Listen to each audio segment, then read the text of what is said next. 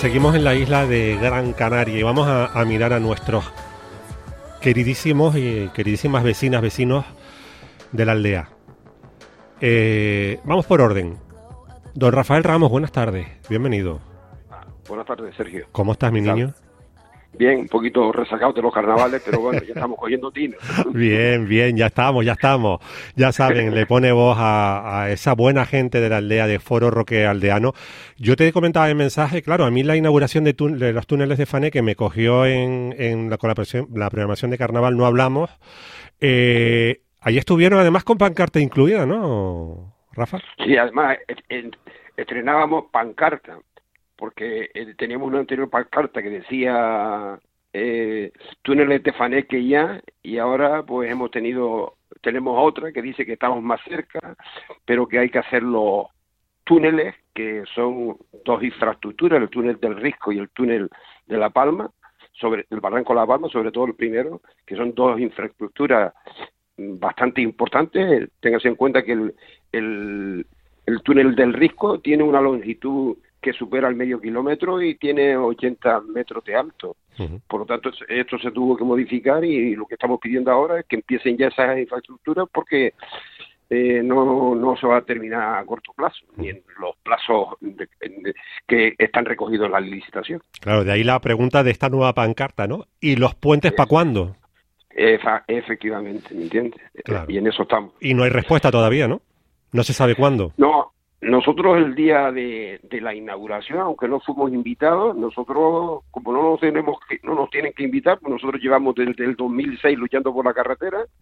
Eh, el consejero de Obras Públicas, Pablo Rodríguez, no tuvo a bien invitarnos, aunque después eh, nosotros nos presentamos en el acto, eh, e incluso el presidente del gobierno, el señor Clavijo, tuvo la delicadeza de de invitarnos en el, en el, mismo momento y le explicamos cuál era nuestra demanda.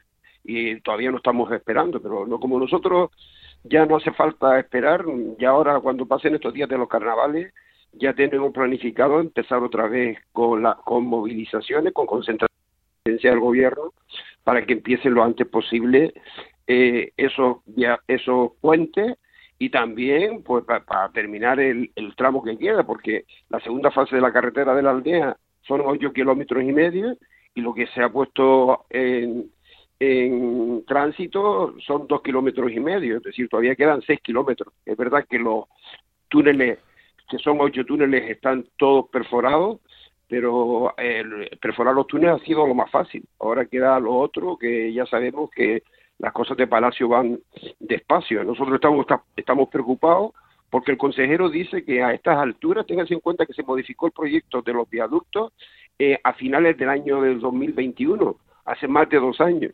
Y el consejero, aunque él en parte no tiene la culpa porque acaba de coger esto eh, de, de, de, la Consejería de Obras Públicas, pero la realidad es que transcurridos más de dos años después, nos vienen a decir ahora que no está aprobado el modificado del proyecto, cuando el proyecto eh, se, se, modificó en un colegio de arquitectos de Barcelona desde, desde finales del 2021. Por lo tanto, vamos a tener que seguir dando el coñazo. Dando el coñazo para bien. Y eso justo te iba a preguntar, Rafael. Me sigue sorprendiendo. Es que no. Y cuando digo esto, mm, que me quiero referir a que no tengo palabras para elogiar la capacidad de lucha que tienen, la valentía y sobre todo que no se rinden pese a lo largo que está haciendo todo esto. O tengas en cuenta que nosotros empezamos, nos constituimos en el 2006. La primera fase de la carretera de la aldea empezó en el 2009. Estamos en el 2024. O sea, hace ahora mismo 15 años que empezaron con las obras de la carretera y todavía nos quedan más. Por lo tanto, vamos a ver si tenemos salud y esperemos que gana. Siempre tenemos ganas porque tenemos un compromiso con el pueblo de luchar hasta, hasta último momento, hasta que esté terminada toda la carretera, y nosotros vamos a seguir ahí, porque este trocito, ya te digo que este es un trocito de dos kilómetros y medio, que lo que hace, que es verdad, va a evitar el tránsito por el tramo más peligroso de, de, la carretera de la aldea, entre la aldea y Agaete, y pero hace falta terminar toda la carretera porque todavía hay tramos ahí que en caso de lluvia o algo se pueden producir desprendimientos y sería el colmo. A estas alturas estamos hablando de, como dije antes, casi 15 años después que empezaron las obras de la carretera de la aldea y todavía, según el consejero de Obras Públicas, dice que estará terminada en el 2027, pero nosotros, en esta legislatura, pero nosotros incrédulos tenemos motivos más que suficientes Eso te iba a decir. Cualquiera se lo cree, ¿no? Efectivamente, porque ese túnel, el del Risco, no se hace ni en un año ni, ni en dos. Y hemos visto que no se dan prisa ninguna por empezar. Y el resto de la carretera, pues eh, ahora ya hay menos gente trabajando y no se ve el ritmo que necesitan la obra, porque el, el plazo de, de licitación de la carretera termina en el primer trimestre del año que viene, en el 2025. Es cuando se cumplen los 65 meses recogidos en la licitación, pero eh, ni hablar, ¿me entiendes? Nosotros vamos a calcular que hasta ya el 2028 y Dios quiera que no sea en el 2029, porque si no, si fuera en el 2029, la carretera de la aldea para hacer primera fase 10 kilómetros, segunda fase 8 kilómetros y medio, van a tardar 20 años. De verdad que es increíble.